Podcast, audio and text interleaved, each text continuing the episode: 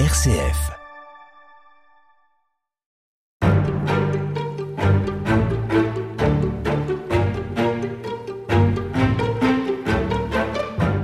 Vous avez raconté, Pascal Horry, dans quelles circonstances le bronzage fait son apparition en France. L'invention du bronzage euh, émerge, mais quel lien peut-on établir avec le domaine scientifique, sachant que entre-temps Pasteur notamment est, est passé par là, que sur le plan médical d'énormes progrès ont été réalisés, là encore en quelques décennies. Est-ce qu'il y a un lien de cause à effet?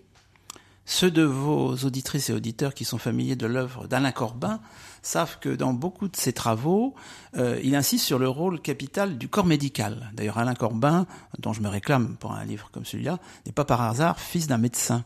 Euh, si on se reporte à l'évolution du corps médical et des doctrines médicales dominantes à la fin du 19e siècle, on voit très clairement émerger une héliothérapie et dans la première émission, vous avez évoqué euh, le parallèle hydrothérapie, héliothérapie.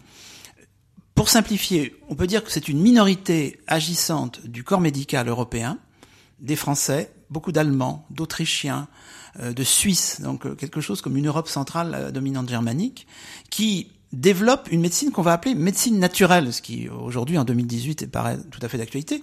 Clairement, ils sont minoritaires. Clairement, ils représentent une réaction, alors parfois douce, parfois hostile, à la prédominance, je dirais, dans la euh, ligne au contraire de de la pharmacopée, la résolution par le médicament, etc. Et pour eux, ben, il faudrait tenir compte des éléments primaires que sont l'air, on parle aussi d'aérothérapie, euh, l'eau, euh, le feu du soleil.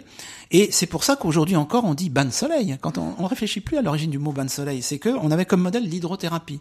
Et ce qui est intéressant, c'est de voir que dans l'hydrothérapie, vous avez des prêtres, l'abbé Kneip par exemple, vous avez des éducateurs, euh, c'est le moment où va se créer le, scoutisme, où se développent les mouvements de randonnistes, euh, les colonies de vacances. Donc il y a tout un mouvement qui ébranle la société avec une, un axe assez germanique dans les années 1880-90, 1900. Et alors, en ce qui concerne le corps médical, l'argument essentiel, c'est la lutte contre la tuberculose.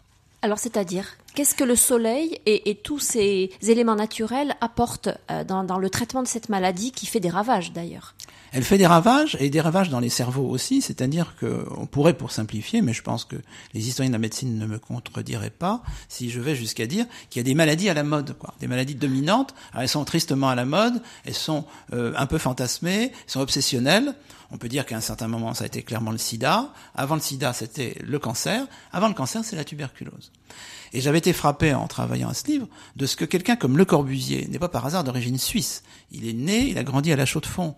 Il a lu les grands hygiénistes, médecins, éducateurs suisses, suisses italiens, suisses romans, suisses alémaniques, qui vont créer ou accompagner le mouvement des sanatoriums, des préventoriums, des aériums, etc., qui lui vient d'Allemagne. C'est d'ailleurs dans les années 20 que Thomas Mann va écrire La montagne magique, qui se déroule dans un sanatorium en Suisse. Et donc, il y a quelque chose d'assez fondamental dans cette préoccupation hygiéniste, et on croit que la tuberculose, qui est vraiment obsessionnelle chez, chez Le Corbusier, euh, la justification de la cité radieuse, la justification du plan voisin où il rase la moitié de Paris, enfin il rase le quartier du Marais, etc., c'est de reconquérir des espaces pour que euh, les miasmes, comme on disait au XVIIIe siècle, confère à Alain Corbin, soient évacués mmh. et au profit de la lumière qui doit arriver euh, à plein, euh, de l'aération, de la verdure, etc. Et la tuberculose, on pense, et c'est pas propre à, à, la génération de Le Corbusier ou de ses médecins naturistes des années 1910, on le croit depuis les années 1880-90, il y a toute une école qui pense que l'exposition au soleil est curative. On sait aujourd'hui que c'est une erreur. Hein. On sait aujourd'hui que c'est une erreur. Mais moi, en tant qu'historien de la culture, je ne vais pas juger les contemporains comme ils le croient. Ben, ils y vont. Ils appliquent. Et ils construisent à grands frais des préventoriums, des sanatoriums. Alors, on pourrait dire, mais apparemment, les sanatoriums avaient fait reculer la tuberculose, mais pas à cause de l'exposition au soleil, à cause de la mise à l'écart de la, la population standard. C'est ça qu'on sait maintenant. Et c'est seulement dans les années 40 qu'on s'est rendu compte que des médicaments on revenait aux médicaments, pouvaient guérir de la tuberculose. Ce qui fait que vous avez vu disparaître, d'ailleurs, dans les années 50, 60, 70, les sanatoriums, les préventoriums. Hein. Est-ce qu'on découvre aussi euh, que le soleil euh, favorise la cicatrisation, par exemple? Tout à fait. Et il y a d'ailleurs des penseurs et des médecins et éducateurs suisses qui vont jusqu'à faire un lien avec la viande des grisons, en disant que voilà, le, soleil peut cuire et que c'est effectivement un, un, élément cicatrisant de grande qualité, ce qui n'est pas d'ailleurs nié. Il faut préciser tout de suite un point sur lequel on reviendra peut-être dans la dernière émission de la série, c'est que déjà à cette époque-là, il y a des médecins qui condamnent l'exposition au soleil avec comme argument le développement des cancers de la peau. Il ne faut pas prendre nos aînés pour des imbéciles. Ils ont toutes les cartes en main. Et vous avez toute une partie du corps médical qui dit que c'est extrêmement dangereux. Vous avez même certains d'entre eux qui vont jusqu'à des considérations racistes en disant que si on veut ressembler à des nègres, eh ben on sera puni par le cancer, etc. C'est un peu ce que pense Alexis Carrel dans les années 30. Simplement, ce que dit l'histoire culturelle face à ça, c'est qu'il n'y a de pires sourds que ceux qui ne veulent pas entendre. À ce moment-là, dans les années 10, dans les années 20, on pense qu'on va guérir en s'exposant au soleil, et les voix contradictoires qui viennent dire, mais attendez, euh, pensez euh, au cancer de la peau, ne sont pas entendues. C'est ça qui est intéressant. Plus de huit jours dans ma rue, que je ne vous ai pas vu, monsieur le soleil. Ça n'est vraiment pas gentil, il faut penser aux amis, monsieur le soleil. Établissez un programme avec la pluie cette dame, monsieur le soleil. Une espèce de cocktail qui nous fasse la vie belle, monsieur le soleil.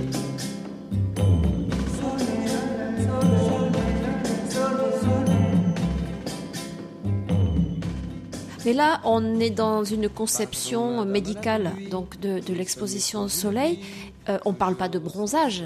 Euh, comment ça s'articule? Comment se fait la bascule encore une fois euh, entre cette approche médicale et le côté mode, bienfait, plaisir?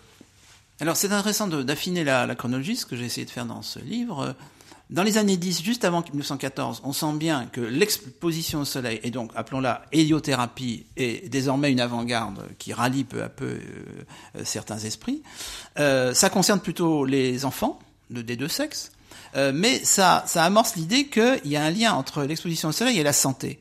Or, ce que l'on oublie souvent, c'est que beauté et santé ont en général été associés dans les discours, mais depuis l'Antiquité.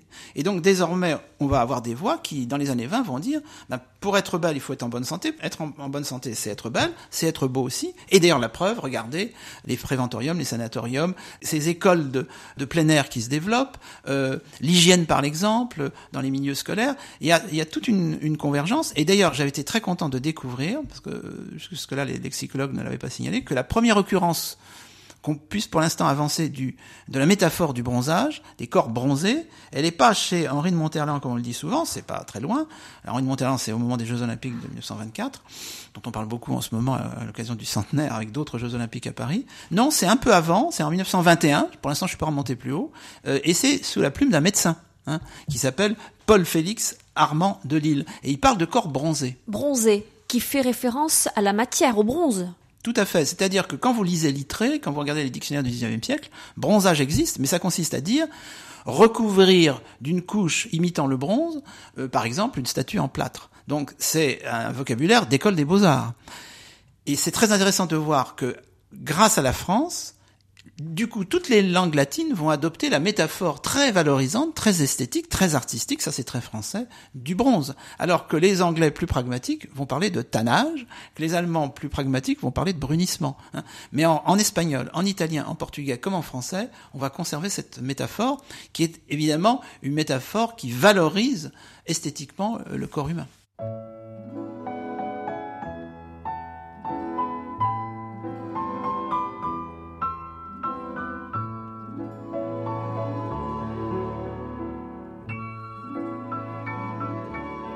La suite de l'histoire. Vous faites euh, référence de manière assez appuyée dans ce livre à l'apparition également du naturisme, du nudisme, plutôt du côté allemand. Est-ce que ça procède du même état d'esprit, de la même pensée? À peu près, oui. Mais il y a une dimension philosophique, voire sociale, voire politique plus explicite, c'est-à-dire qu'on veut construire une utopie. Au fond, euh, nous avons vécu trop longtemps euh, soumis à des dictates vestimentaires. Retrouvons une sorte de d'angélisme adamique. Quoi. On retrouve, on, retrouve des, une pensée, euh, en particulier assez présente dans certaines utopies ou certaines entre guillemets hérésies plusieurs siècles en, en avant. Et en effet, aujourd'hui, il est significatif qu'en langue française, le mot naturisme soit souvent traduit par nudisme. Mais à l'époque, naturisme, et encore chez un certain nombre d'historiens comme euh, Arnaud Bobéro, ça, veut dire plus généralement tout un mouvement de médecine naturelle, de gymnastique naturelle et de philosophie naturelle. Donc, soyons clairs, il s'agit là de nudisme. Euh, vous avez une, une, une, une avant-garde de, de, ces naturistes qui est vraiment nudiste. En effet, c'est en Allemagne que le mouvement se développe dès les années 10 euh, s'étend dans les années 20 et 30, et ce qui est très intéressant d'un point de vue politique, puisque dans quelques émissions on va aborder aussi cette dimension politique, c'est que ça rallie à peu près toutes les familles politiques, parce que on pense bien sûr à des libertaires Monteverita, par exemple, en, Suisse euh, tessinoise, en Suisse euh, italienne, euh, est un moment libertaire pendant les guerres de 14-18. mais à côté de ça, vous avez aussi une extrême droite nudiste qui va se rallier au nazisme. Hein. c'est ce qui est intéressant, c'est qu'il y a une montée vers le nudisme, et la France suit. L'île du Levant, par exemple, Héliopolis, c'est dans l'entre-deux-guerres. Donc là, on est plus effectivement du côté des, des, convictions politiques que du côté de la cure du côté du soin, du côté de la médecine. C'est-à-dire que tous les arguments servent quand vous lisez les revues nudistes euh, qui se développent euh, un peu partout, euh, mais principalement effectivement en terre germanique, puis française, et puis scandinave aussi. on se rend bien compte qu'on mélange tous les arguments. Évidemment, on, on, fait feu de tout bois, donc on va utiliser des arguments médicaux, mais tout ça est surplombé par des considérations philosophiques. Et il faut sans arrêt que les, les nudistes de l'époque, c'est très sensible dans la littérature française, se disculpent évidemment des soupçons que les puritains leur adressent d'être euh, des exhibitionnistes. exhibitionnistes avec une sexualité débridée. Donc ils n'arrêtent pas euh, d'essayer de démontrer le contraire. Et évidemment, la vogue du bronzage Merci. À demain pour poursuivre, Pascal Horry. À demain.